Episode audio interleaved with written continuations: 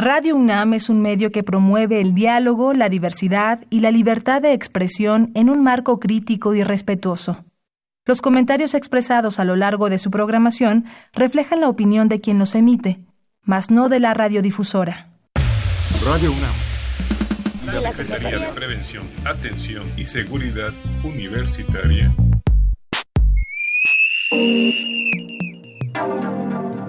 A través de la Dirección General de Atención a la Salud. Prendan. Confesiones y confusiones. Un espacio, de, salud para los jóvenes.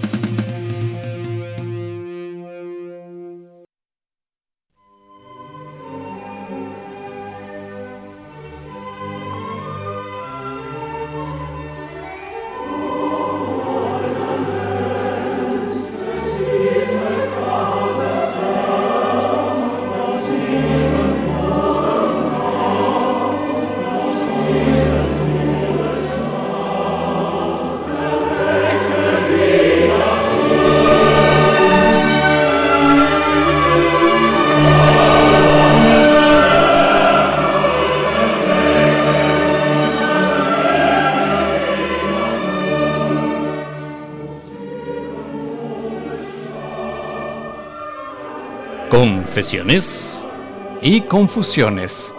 Muy buenas tardes, qué gusto poderles saludar desde este lugar de transmisión, Conducta Calqueltoy, Psique y Cultura, Asociación de Estudios Transdisciplinarios, AC, la Dirección General de Atención a la Salud de la Universidad Nacional Autónoma de México, en el programa de Confesiones y Confusiones aquí en Radio UNAM en el 860 AM.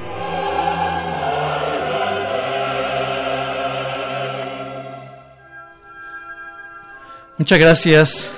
Qué oportunidad tan maravillosa el que podamos platicar de aspectos relevantes para la salud. Digo relevante porque de ello depende el futuro y la calidad de vida de las personas. Cuando poseen una calidad que distinguidamente valga la pena para que puedan apreciar mejor lo que es la vida. Caray, me suena muy filosófico sin ser filósofo, pero mucho hay de ello, mucho hay de filósofos en cada uno de nosotros. Pues para no prolongar esta condición, vamos a, señalar el tema de hoy. Es un tema muy interesante, créanmelo. Y además tenemos dos invitados de lujo. El tema es rituales de iniciación. Eh, y ahorita nos van a, a, platicar un poco de este aspecto, duelo y pérdida y una serie de circunstancias que se nos atraviesan en el camino. Soy Guillermo Carballido, muchas gracias a todo el equipo de trabajo. Les enviamos un saludo de Confesiones y Confusiones en los controles técnicos Crescencio Suárez Blancas. Muchas gracias, querido amigo y compañero. Pues bien, estamos aquí presente, están eh, los invitados que provienen de Psiquicultura, Asociación de Estudios Transdisciplinarios AC. A quien le enviamos, su presidenta es la doctora Lourdes Quirogatien, a quien le enviamos un cordial saludo. Primeramente tenemos a la psicóloga Marisela Campos Muciño. Muy buenas tardes. Buenas tardes. Vamos a pedirle que por favor se, pueda presentar y nos pueda decir quién es la psicóloga Marisela Campos Muciño. Bueno, este, mi formación es ser este, psicóloga, eh, psicóloga social por la UAM este, Xochimilco. Después estudié una especialidad en psicología clínica, en salud mental, ¿sí? por parte de la Facultad de Medicina. Después hice una formación especialidad en psicoanálisis. Este, trabajé mucho tiempo para el psiquiátrico Samuel Ramírez Moreno. Actualmente estoy en un centro comunitario de salud mental, Zacatenco. Llevo ahí ya varios años. Este, tengo 29 años trabajando para la Secretaría de Salud y bueno, este estoy por terminar la formación en terapia psicoanalítica. ¿Esa formación de qué característica académica representa? Este, formarse como psicoterapeuta en psicoanálisis. Ah, qué interesante. Psicoterapeuta en psicoanálisis. Muchas gracias, Marisela Campos Muciño, muy amable. Muchas gracias. Y aquí tenemos también a nuestro compañero, al psicólogo Jorge Bobadilla Martínez. ¿Qué tal? Buenas tardes, Guillermo. Nuevamente aquí en estos micrófonos con mucho gusto. Bueno, pues eh, independientemente que ya tenemos el gusto de haber estado por acá, me presento nuevamente. Yo soy Jorge Boadilla Martínez. Yo soy psicólogo por la Universidad Tecnológica de México y con estudios de posgrado en varias instituciones de, de, formación psicoanalítica, así como mi compañera Marisela. Actualmente en el Hospital Juárez de México, en el Servicio de Salud Mental, eh, con la doctora eh, Charlier, que también le mandamos un saludo. Y pues también con mucho gusto terminando este, esta etapa de la formación psicoanalítica, eh, participando en estas actividades de difusión. Quisiera retomar tu pregunta acerca de la formación psicoanalítica. Te diría que es muy importante tener para los que nos escuchan presente que la formación psicoanalítica tiene muchos eh, puntos de entrada se puede venir de distintos tipos de formación, pero esencialmente se pretende que haya una formación muy sólida en aspectos de la teoría freudiana, si bien sabemos que hay otras perspectivas psicoanalíticas como la escuela inglesa, la escuela francesa, eh, Lacan, Jung, etcétera, sí hay un proceso muy importante de formación teórica, tanto en los aspectos conceptuales como metodológicos. Pero hay que acompañarlo con mucha práctica, eh, con casos clínicos reales, y entonces ahí tenemos la importancia de la formación mucho en la parte aplicada. Lo que hemos hecho justamente junto con la doctora Quiroga es formar parte de un programa que toma esos dos aspectos que en psicoanálisis es fundamental. psicoanálisis la teoría es práctica y la práctica se hace teoría. Maravilloso, pues efectivamente el público se ha percatado que el tema es de salud mental precisamente. Pues ya que estamos aquí contigo, Jorge, ¿nos quisieras repetir el nombre del programa, el título del tema que vamos a abordar. Sí, claro. Eh, estamos aquí para platicar acerca de los ritos del duelo y de los ritos de fines y principios de ciclos. Es un tema importante porque acabamos de terminar las fiestas decembrinas, nos reunimos con la familia, con los amigos, cerramos un ciclo y todo el mundo nos deseamos lo mejor para el siguiente ciclo y a veces como sucede con estos casos, pues es solamente fiesta, ¿no? Pero también hay una parte eh, importante que hay que pensar mucho en este cierre de ciclos, cómo hemos entendido estos ciclos, qué son los ciclos, cómo los manejamos desde el punto de vista emocional, internamente, qué significan, a veces no lo sabemos apreciar estos ciclos, y lo que vamos a tratar ahora justamente es cuál es la interpretación psicoanalítica que se tiene de estos ciclos. Marisela Campos Muciño.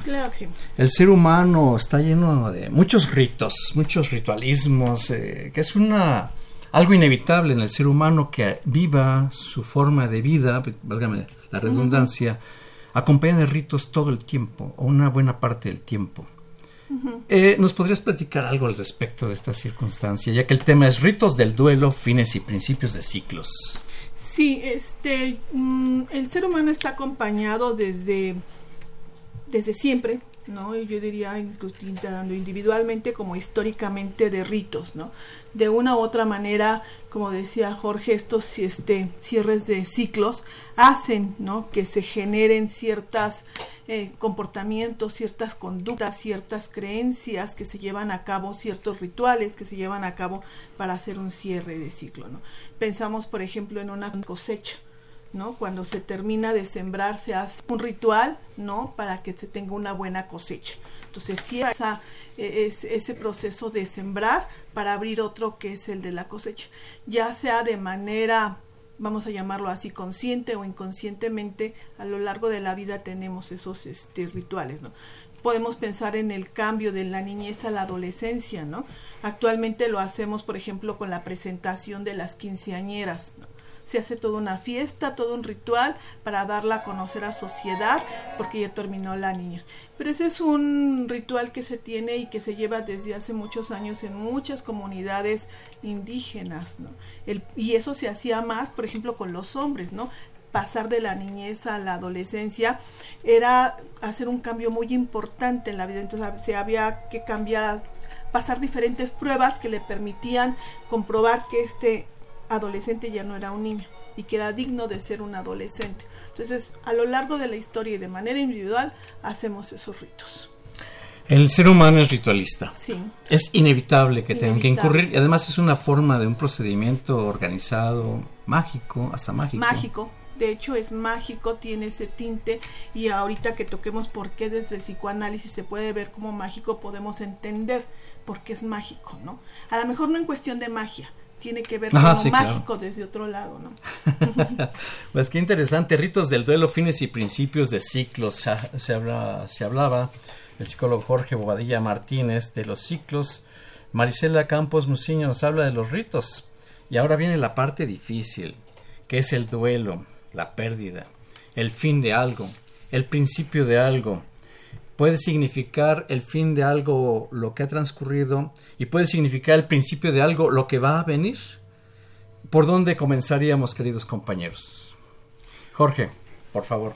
Eh, el duelo es una reacción natural de los seres humanos ante la pérdida.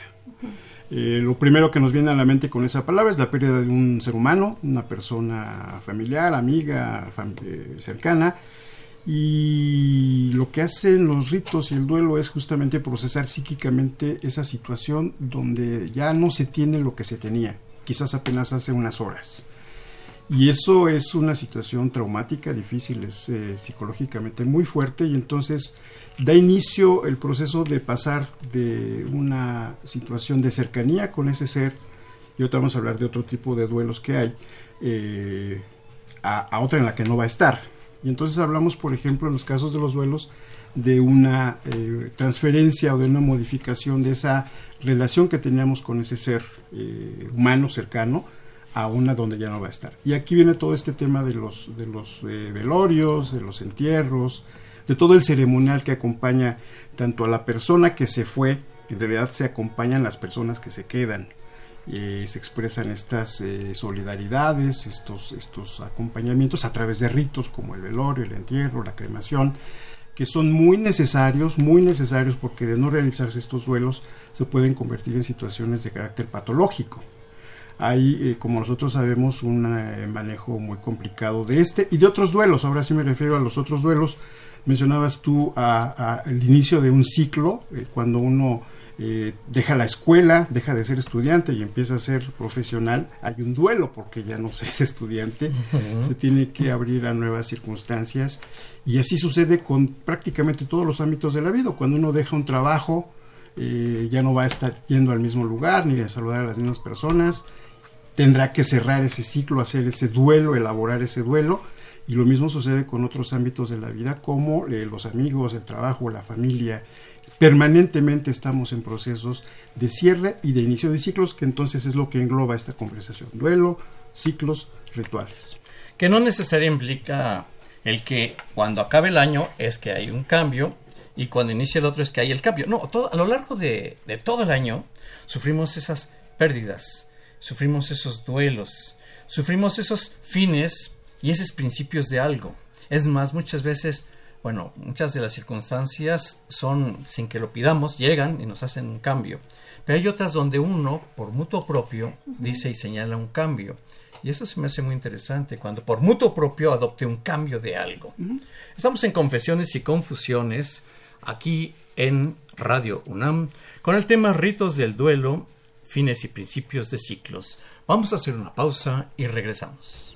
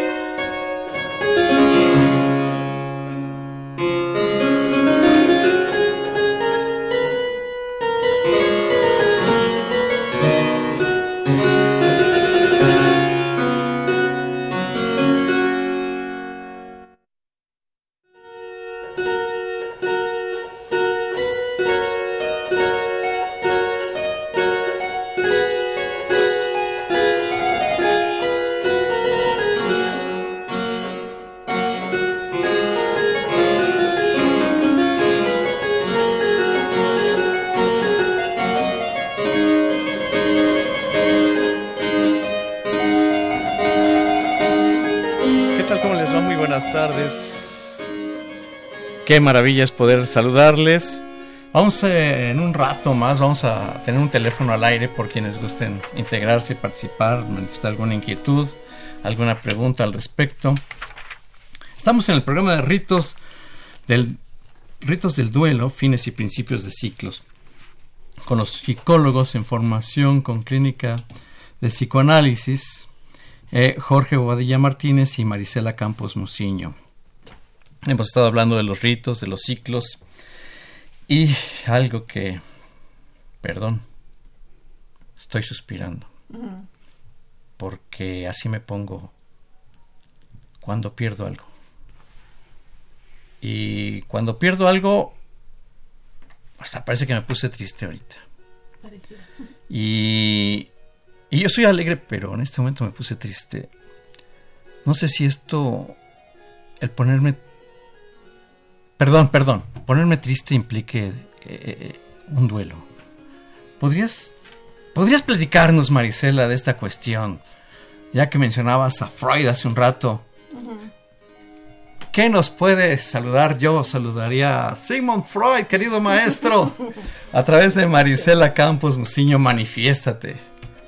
Bueno, este, para Freud, este, en su texto de duelo y melancolía, eh, como decía Jorge, ¿no? Es una, el duelo es una reacción frente a una pérdida.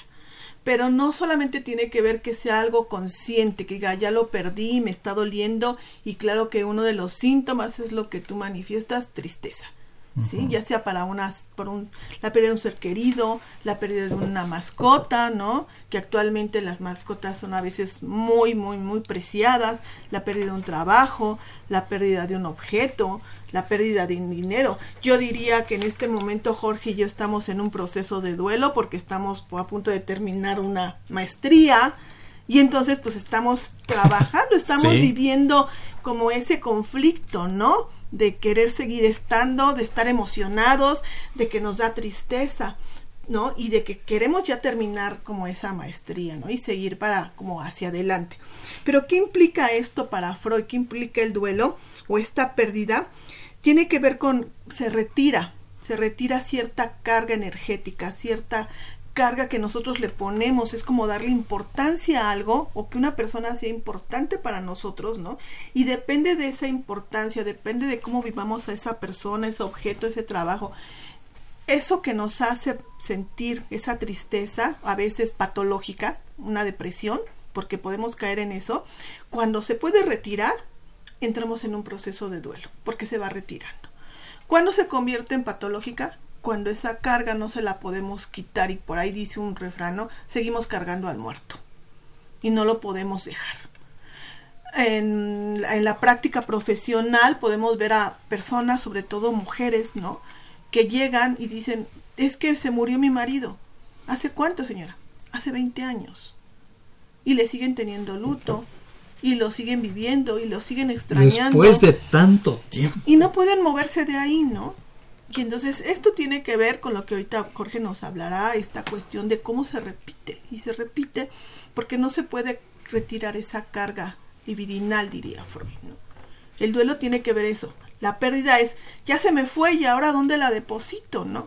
Vamos a terminar la maestría y a dónde, ¿qué vamos a hacer con esto?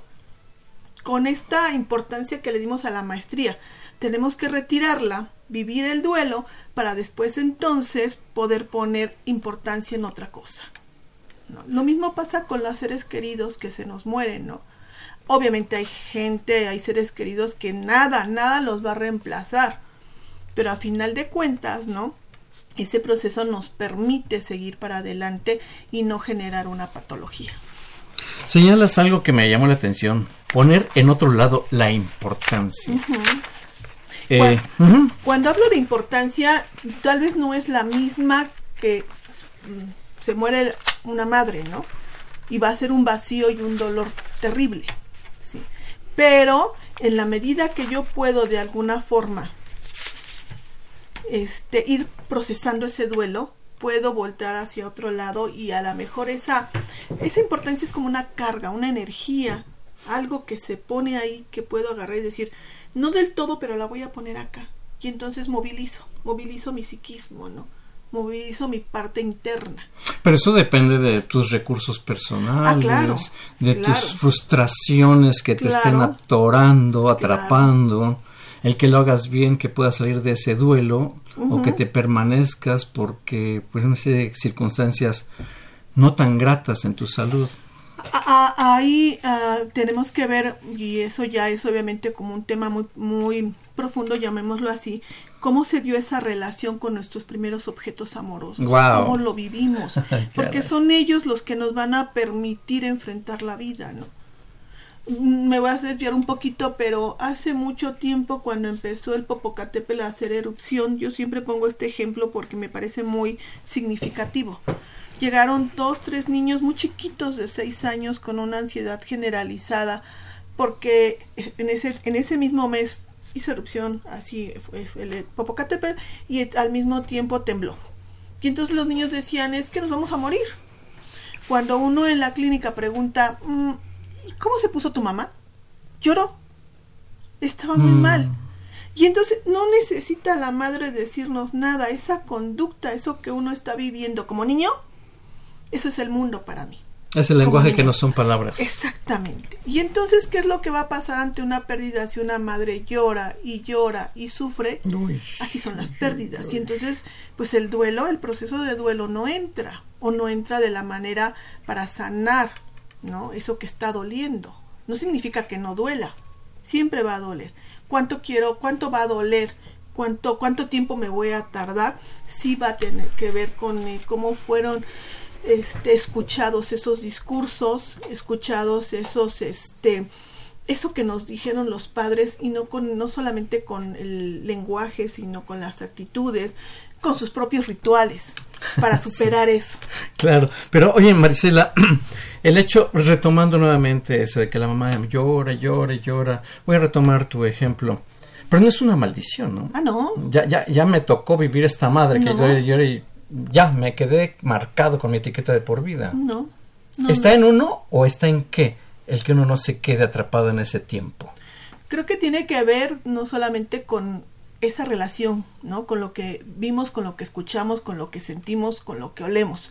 Tiene que ver con los propios recursos que vamos desarrollando, tiene que ver con la cuestión cultural, tiene que ver con todo lo, con lo que influye a lo largo de nuestra vida para poder decir, a ver, Enriquecerse No nada. en su persona a lo largo del trayecto de su y vida. en algunos casos, pues, ¿por qué no tomar terapia ahora? Ah, bueno, ese es el, el ¿Por otro no? punto. Jorge, ¿qué consideraciones al respecto de lo que estamos platicando? Yo creo que es un tema fundamental este del duelo y el cierre de ciclos, la apertura de ciclos y el tema de los rituales. Los rituales nos permiten manejar la tensión y la ansiedad que nos generan los cambios. Y los ritos, los rituales, como vimos hace unas semanas, de ponerse calzones rojos y amarillos y vas a esperar que te vaya bien en la vida, o este salir caminando con la maleta por la, por la colonia para que tengas viajes, pues está muy bien. Este, si realmente están acompañadas de la consideración de que hay aspectos conscientes e inconscientes. Eso no lo debemos dejar de lado. No basta el rito per se para que tú logres cambiar una situación. El rito te amortigua. El rito te amortigua, te ayuda, te ayuda a establecer un antes y un después. Bienvenido el rito, pero no nos podemos quedar ahí. Tenemos que entender que la complejidad psíquica humana es muy alta y que algo significan estos eh, momentos que se van repitiendo. Tomo el caso muy frecuente de las relaciones fallidas. Pues resulta que acaba de terminar con el novio después de cierto tiempo y, y- y tiene que entrar a un nuevo ciclo. Y recordamos eh, muchos casos en los que dos años después, oye, ¿qué pasó con fulanito? Ah, pues fíjate que encontró otra novia y ya se separó de ella. Y, nos damos cuenta que era muy similar a la anterior. Hay una especie de repetición de ciclos. Algo que se llama en la literatura, que Freud, a quien acabas de invocar y que probablemente andará por acá, nos diría, se llama compulsión a la repetición que es una característica de los seres humanos que está motivada por conflictos internos, probablemente ya eh, muy en la temprana edad, como decía muy bien mi compañera Marisela, y que se quedaron tan, tan, fueron tan traumáticos que nuestros, eh, eh, nuestra psique la- los reprimió, los guardó ahí. No los decimos, pero los estamos actuando. Y hay que tener mucho cuidado con esto porque entonces el rito que estamos haciendo, ahora sí voy a hacer ejercicio y, cada seis meses empiezo el rito, pues nunca lo hago porque hay una razón de fondo.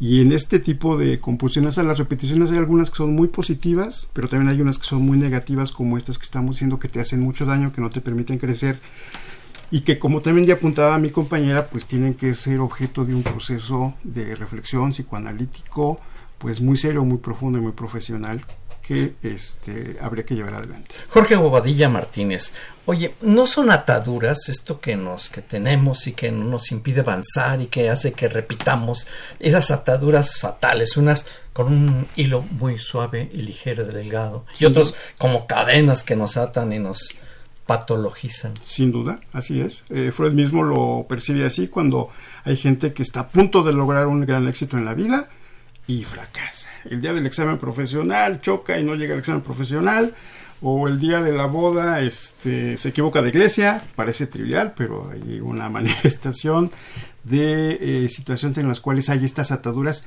inconscientes, psíquicas que tenemos que identificar y decir, ¿por qué nos equivocamos en una cosa tan importante? ¿Por qué el día que yo iba a hacer el examen profesional se me olvidó la pregunta? ¿Por qué cuando yo estaba a punto de cerrar un gran negocio este cometí un grave error y finalmente no lo hice? Pues porque probablemente dentro hay estas ataduras que tú mencionas que no están eh, resueltas. resueltas, por supuesto, y que entonces sí necesito hacer un proceso eh, psicoanalítico eh, de análisis en el cual podamos identificar el, el, origen de estas, de estas, de estos comportamientos y de estas causas, que normalmente tiene que ver con conflictos psíquicos muy, muy tempranos. Mira, eh, Jorge Bobadilla Martínez, realmente es interesante esto y señalando tu ejemplo de que es una gran labor y al final ya no, ya no vendió la idea yo cuando me dediqué a las ventas, mi maestro me decía, lo más importante de una venta es el cierre. Si no hacen el cierre, de nada valió todo lo demás. Así que vamos, hagamos una buena venta de nuestra vida. ¿Qué les parece? Bien, estamos en confesiones y confusiones. Vamos a hacer una pausa. Vamos a dar un número telefónico en un momento y regresamos. Muchas gracias.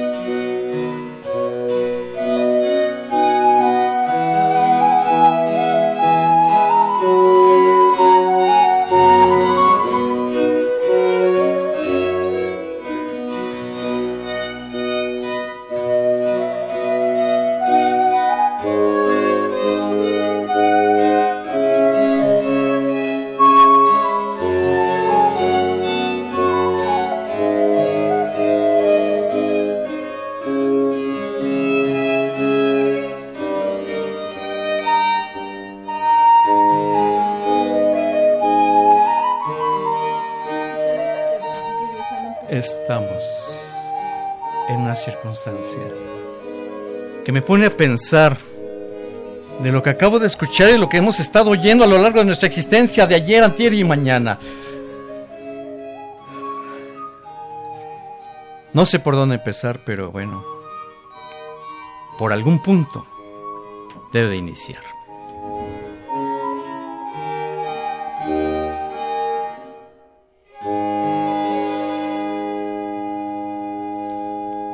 Gracias, qué bonito final musical. En realidad extraordinario. Muchas gracias. En Confesiones y Confusiones estamos platicando sobre ritos del duelo, fines y principios de ciclos. Eh, están con nosotros, conforme a la terapia psicoanalítica, Jorge Bobadilla Martínez, Marisela Campos Muciño, ambos de formación en el campo de la salud mental. De Psiquicultura, Asociación de Estudios Transdisciplinarios, AC, a través de ellos. Y también Sigmund Freud, que ya lo invocamos con nosotros, como bien decía Jorge Bobadilla Martínez. Querido público, tenemos un teléfono si ustedes gustan participar eh, alguna duda, alguna pregunta, tenemos al 5682-2812. Repetimos el número telefónico 5682-2812. Jorge Marisela, continuamos en este, en este proceso. Yo quisiera reiterar la necesidad, eh, como todos los seres humanos requerimos de reconocer la situación en la que nos encontramos y saber que como en todas las cosas que tienen que ver con la psique humana son procesos. No se van a resolver de la noche a la mañana, pero tampoco se van a resolver solos. No se trata solamente de hacer con lo que nos dicen échale ganas, sino que tienes que hacer algo. Y desde la perspectiva psicoanalítica e incluso de otras psicoterapias es muy importante el reconocimiento de la realidad. Eh, darse cuenta de la situación a la que se llega, que ya no se tiene ese objeto de deseo, que puede ser una persona, puede ser un trabajo, puede ser una relación, eh, y asumir esa, esa, esa pérdida. Después de esa, de, esa, de esa situación de pérdida hay que, hay que preparar un proceso de transición en el cual de manera paulatina vamos llegando a una situación en la cual vuelvo a, a colocar esa energía libidinal, ya lo decía hace un momento Marisela, en otro objeto, en otros objetos. No es un proceso sencillo, es un proceso paulatino, es un proceso doloroso en muchas ocasiones, que tiene que ser acompañado. Y ahora sí, insisto, también el rito va apuntalando estos, estos eh, procesos. Hay que recordar las fechas, hay que recordar eso, pero evidentemente ir haciendo este traslado del pasado hacia el futuro, reconociendo que no se trata solamente de dejar las cosas que vayan, sino paulatinamente poco a poco. Es interesante esto que señalas. Eh, tenemos una llamada telefónica. Muchísimas gracias. Muy buenas tardes. ¿Con quién tengo el gusto? Pues con Lourdes Quiroga, mi querido doctor Guillermo Carballido. La doctora Lourdes Quiroga Etienne en la línea telefónica. Qué, gusto integrarte aquí junto con Sigmund Freud y nuestros compañeros. bueno, pues es un compañero de lujo, pues también un compañero de lujo y de tantos años, eh, tú Guillermo, y eh, muy interesante el programa con los maestros eh, Boadilla Martínez y Marisela Campos.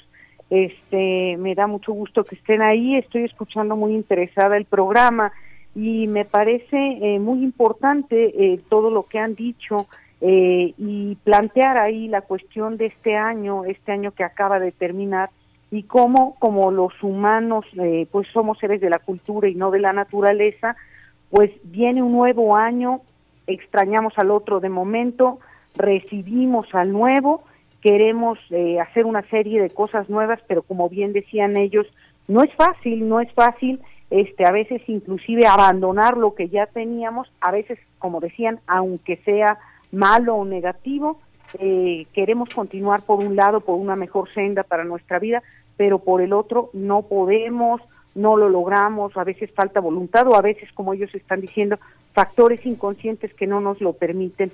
Eh, pues yo hablo para saludar y para ver si acá los colegas, los compañeros, tú nos amplían este punto importante en vista de que acabamos de cerrar un ciclo que es un año y que para nosotros los humanos es muy importante porque somos seres cíclicos, seres de la cultura y no de la naturaleza, ¿no? Lourdes Quiroga, te invito a que les hagas una pregunta a nuestros eh, aquí compañeros Jorge Gobadilla Martínez y Marisela Campos Museño. Museño, te están escuchando y pues, pues mira, la, la escuchamos. pregunta, más que una, una pregunta tal cual, mi interés sería escuchar eh, un poco más, este, de manera más amplia, este, eh, este fin de ciclo que, lo que implica el fin de ciclo que acabamos de vivir, cambiando de año, cambiando de década iniciando la tercera década de este siglo que apenas hace 20 años inauguramos y bueno, eso debe tener seguramente, eh, bueno, mm, no sé, consecuencias o vivencias psicológicas, claro, cada quien en su singularidad, pero escuchar algo de lo que ocurre en la mente de los individuos humanos cuando estos cambios ocurren. Eso sería en, en general y agradecerles a, a todos ustedes, a Radio UNAM, y seguirlos escuchando. Pues maravillosamente, Lourdes Quiroga, la doctora Lourdes Quiroga Tien, te envío un saludo muy grande, deseándote un feliz año 2020, como le llaman, y con todo tu equipo maravilloso de trabajo que pues nos permites enriquecer estos foros. Pues muchas gracias a ustedes, gracias eh, Marisela, Jorge, Guillermo y aquí estoy escuchando con mucho interés y hasta pronto. Hasta pronto, muchas gracias. Un abrazo. Gracias. Bien, fue la doctora Lourdes Quiroga quien puso énfasis en el fin de ciclo. Se acaba un año, se acaba una década y se acaban otras cosas. Marisela, tus consideraciones al respecto. No podemos dejar de ser este em, personas sociales. Estamos inmersos en una cultura, estamos inmersos en una ideología, en una sociedad, ¿no? Y eso genera eso, un lazo social. Entonces, eh, este fin de año, ¿no? Eh, sobre todo para los mexicanos, ¿no? Es ponerle como ese énfasis de que va a venir un año mejor, ¿no? Eso puede estar dentro de lo imaginario, dentro de la fantasía de cada quien, ¿no? No es que no se lleve a cabo, es muy posible que sea así, ¿no? Pero es se, se maneja tanto a nivel individual como a nivel social esa propuesta. Y entonces, ¿qué se hace? todo un ritual, ¿no? Que tienen que ver, decía, decía, no estaba yo leyendo que el tener una cena abundante, el tener los regalos de Navidad, implica, hay una antropóloga que se llama Araceli Colin, que habla de que esto, esto significa el tener esto en la mesa, esta abundancia, así como se cierra el año, si ha sido un año carente, lleno de carencias, permite pensar e imaginar, fantasear que va vamos a tener un buen año. Wow, me gustó eso. Entonces no solamente es porque sí tenemos una cena y nos reunimos toda la familia. No importa el tipo de cena, lo importante es que sea una cena abundante que nos permita no cerrar y abrir un ciclo en donde apostamos a que va a ser mejor. Es un esmero por ese banquete enorme que tendremos en el 2020 y en la década y en nuestra vida. Y que pareciera ser que eso nos va a permitir pensar en que no vamos a tener carencias. Mm. ¿No? Por lo menos lo pensamos. Claro, ya, es, es, un buen principio. Jorge. Bobadilla Martínez. Coincidiendo plenamente con lo expresado por mi compañera y retomando una de sus ideas, el inicio de un año también implica el inicio de un ciclo de, de, retomar la responsabilidad psíquica interior. Y en efecto, insisto, no solamente esperar que porque participamos de los ritos o porque nos comimos las 12 uvas a tiempo y tuvimos los 12 deseos, se van a dar eh, de manera automática. Por el contrario, me parece que es una excelente oportunidad, es una convención, hace rato bromeábamos acerca de que depende en qué tipo de de calendario, el gregoriano, el juliano, el de los rusos, te ubiques, es una convención, el, año chino se celebrará dentro de unas semanas, entonces bueno, eh, es más bien una convención. Entre nuestra cultura, como bien nos señala nuestra compañera, se piensa en un año nuevo, pero no van a pasar las cosas en automático y desde la perspectiva que a nosotros nos ocupa, la psique tendría que ser objeto de una responsabilidad nos damos cuenta que es más fácil dejarnos llevar por estas actitudes o estos eh, impulsos a la compulsión, a la repetición, que asumir lo que es, eh, verdaderamente implica un autoanálisis, una transformación de lo psíquico, reconocimiento de nuestra realidad interior y a partir de ese análisis normalmente deseablemente acompañado eh, de manera profesional, vayamos abriendo estas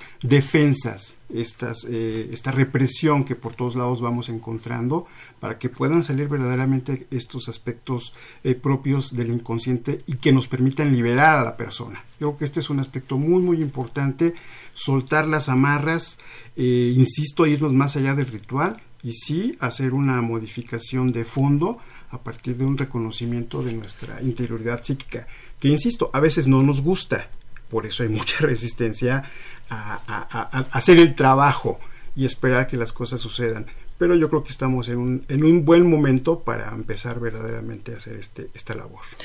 Psicólogo Jorge Aguadilla Martínez, ¿a qué le llamas responsabilidad psíquica interior? Suena bastante fuerte el asunto que yo no me atrevo a manejarlo porque no sé de qué se trata. Entonces, a no pensar que lo que me pasa es por culpa de mi jefe o porque mi vecino es muy escandaloso o porque mis papás eran muy pobres o porque mis maestros me golpeaban cuando era chiquito, etcétera, ¿no?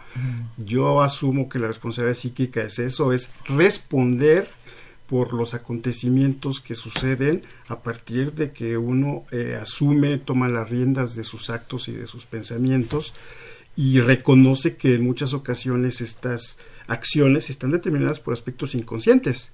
Y entonces es difícil, doloroso, lleva tiempo, pero es fundamental retomar, reconocer las razones por las cuales yo hago lo que hago, pienso lo que pienso, digo lo que digo, me comporto como me comporto, aunque a veces sea muy difícil.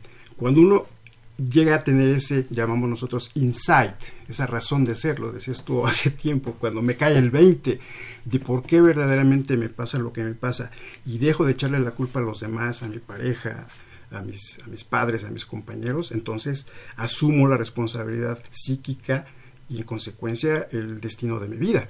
Pues sí, pero este, en este caso la persona tendría que saber mm, responder asertivamente. Quiero señalarle al público que una cosa es asertivamente y otra cosa es acertadamente. Asertivamente, Marisela, ¿qué implica? Pues tener una respuesta que tiene que ver precisamente con lo que decía Jorge, con mi responsabilidad hacia cómo me voy a conducir ante la vida, ¿no? No voy a generar una culpa hacia los demás, ¿no? Ni tampoco me voy a culpar y me voy a sentir tan mal por lo que está pasando. Las decisiones que yo tome tienen una decisión y yo hago frente a esas decisiones sin que eso me genere mayor problema, ¿no? Sin culpar a los demás. Mm, la culpa es mía. Mi responsabilidad. Pero también de los demás, ¿no, Marisela? ¿Qué hago? O sea, también hay que aceptar la, la irresponsabilidad, el mal compañerismo, la mala amistad, los equívocos de los demás, donde también me llevan de corbata. Sí, me pueden llevar de corbata si yo quiero que me lleven de corbata. Ah, caramba. Oye, eso me gustó. Si yo, quiero... que me lleven de corbata, me llevarán de corbata. O sea, no, necesariamente me están llevando de corbata, yo me, me voy a dejar. exactamente, no me pongo en ese lugar, ¿no? Puedo tomar la decisión de decir, con permiso, esto no es mío. oye, me gustó eso. Mm, déjame anotarlo. Bueno, voy a anotarlo en una pausa. Bueno, es una pausa. Vamos a hacer una pausa. Eh, les decimos el teléfono por si gustan comunicarse: 5682-2812. Repito, 5682-2812. Una pausa y regresamos.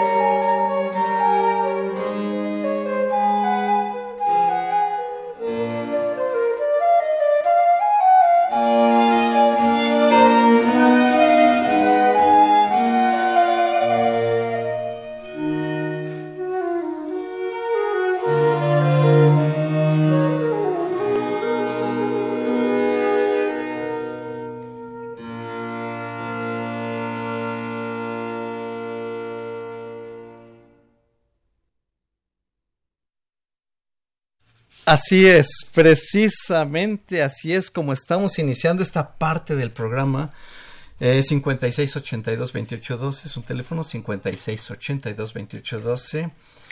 Eh, es un gusto poder estar platicando sobre estos temas, ritos del duelo, fines y principios de ciclos que a veces son muy lastimosos y a veces son muy alegres y pues finalmente esto es lo que representa lo que queremos vivir.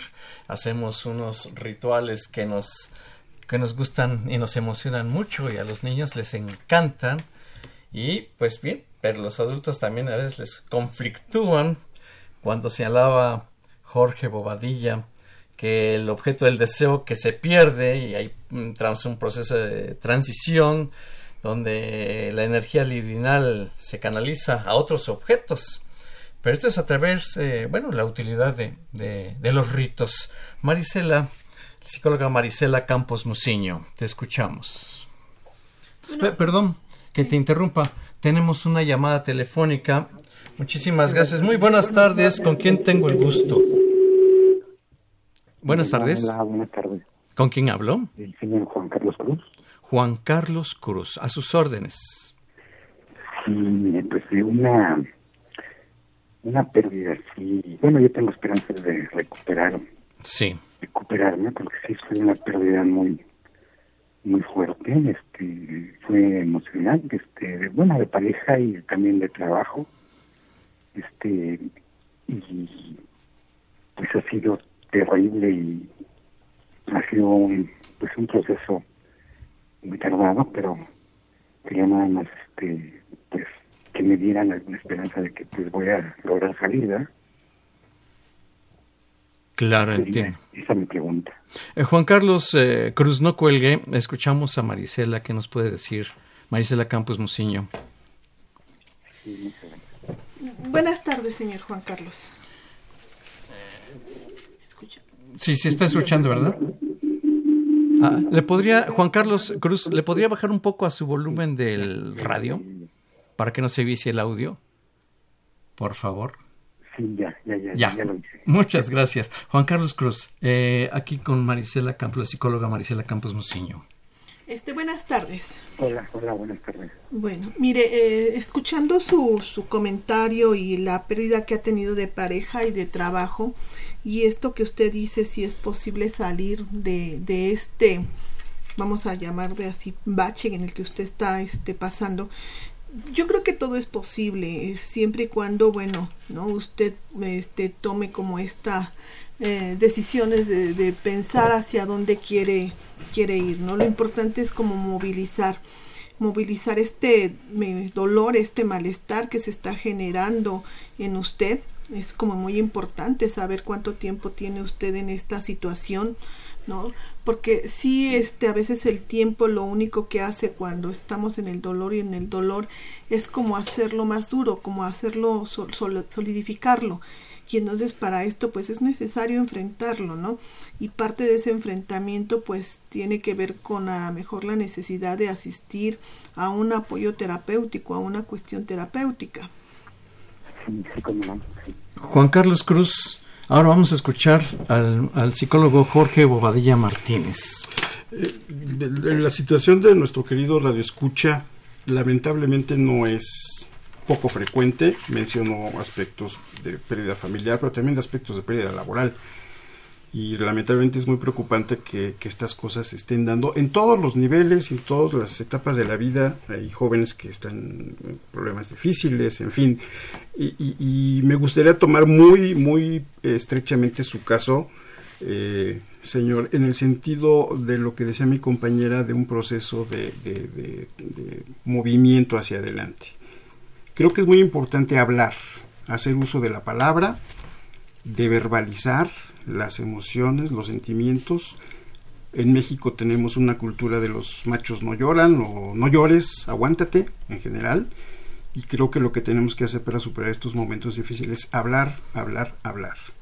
Y en esa medida, sobre todo si es eh, con un acompañamiento profesional, encontraremos nuevos puntos de vista. No se sienta usted solo, no está usted solo, sino que por el contrario eh, escuche, eh, busque quien le escuche, sobre todo si es de carácter profesional, pero lo que el consejo que le daría es háblelo, dígalo, eh, asúmalo, revívalo.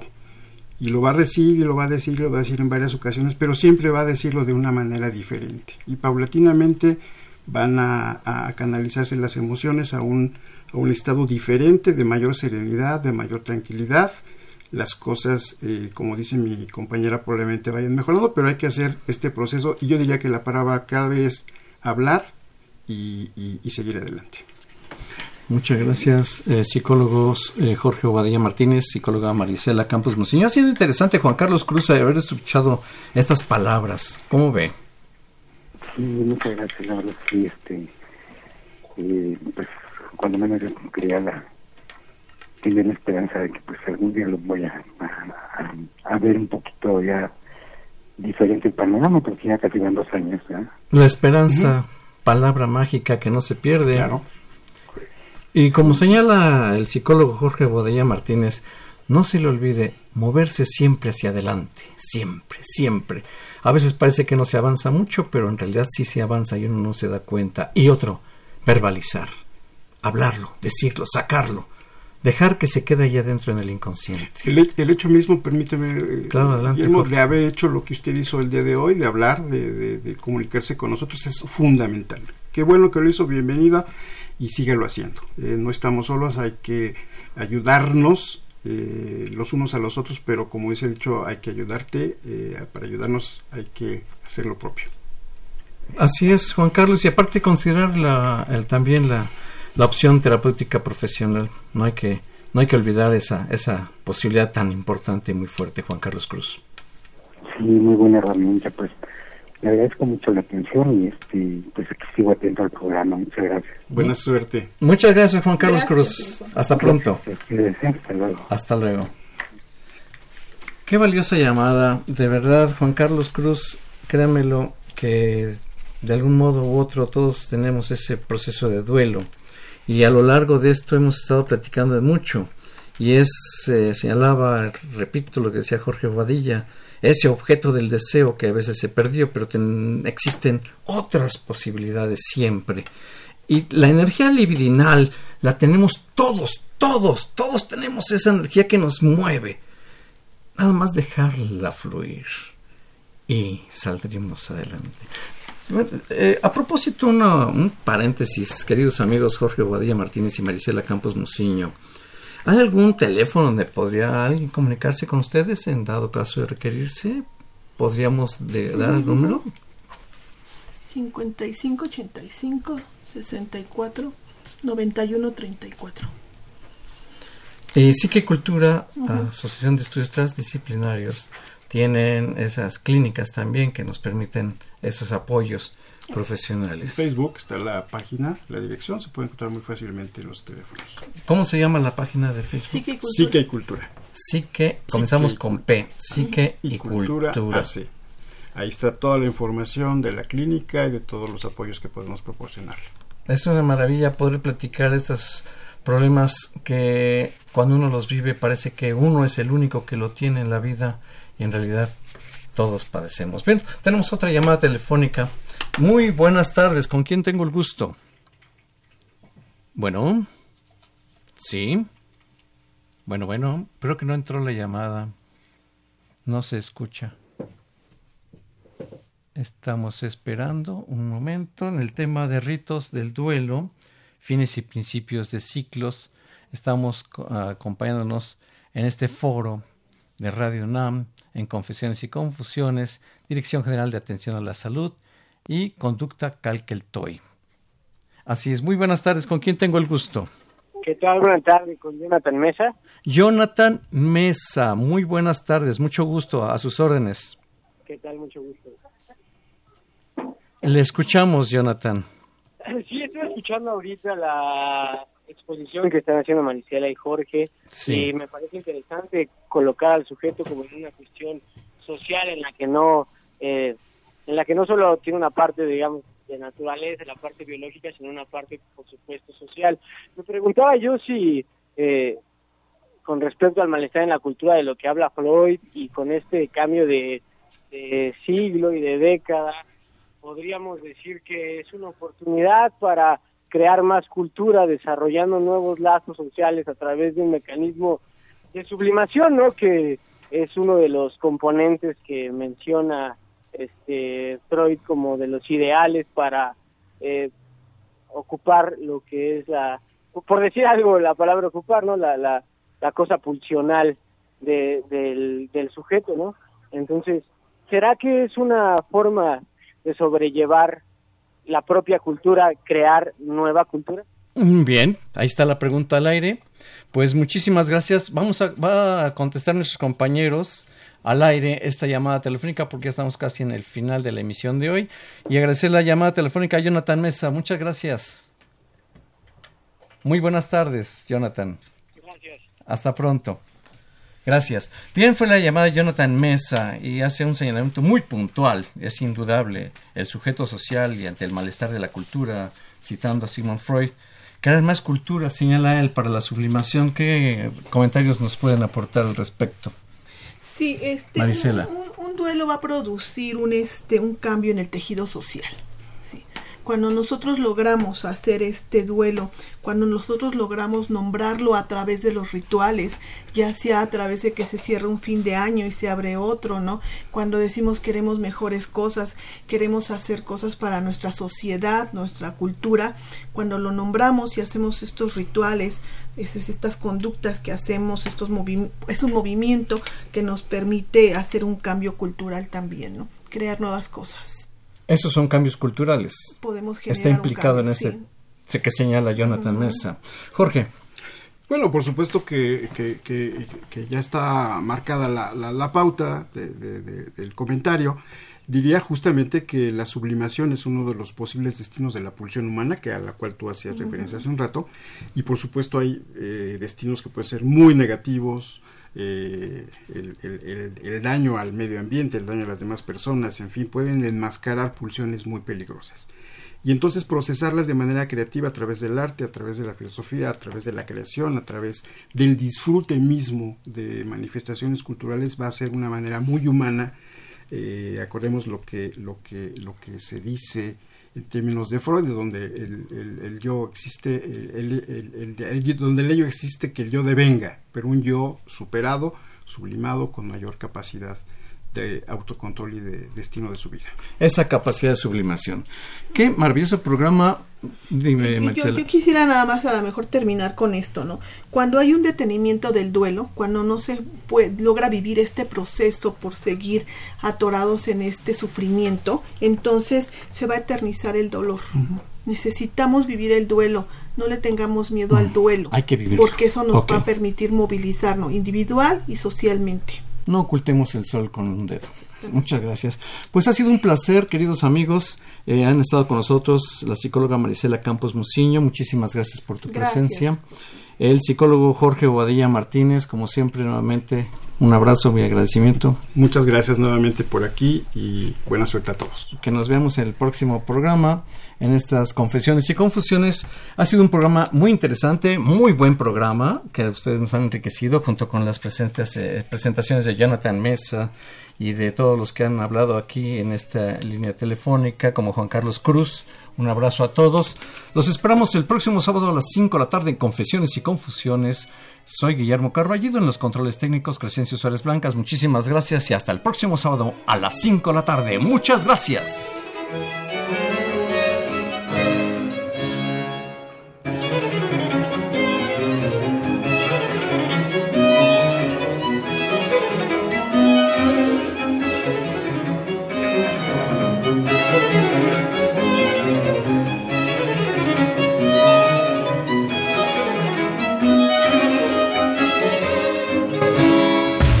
Radio UNAM. La Secretaría de Prevención, Atención y Seguridad Universitaria.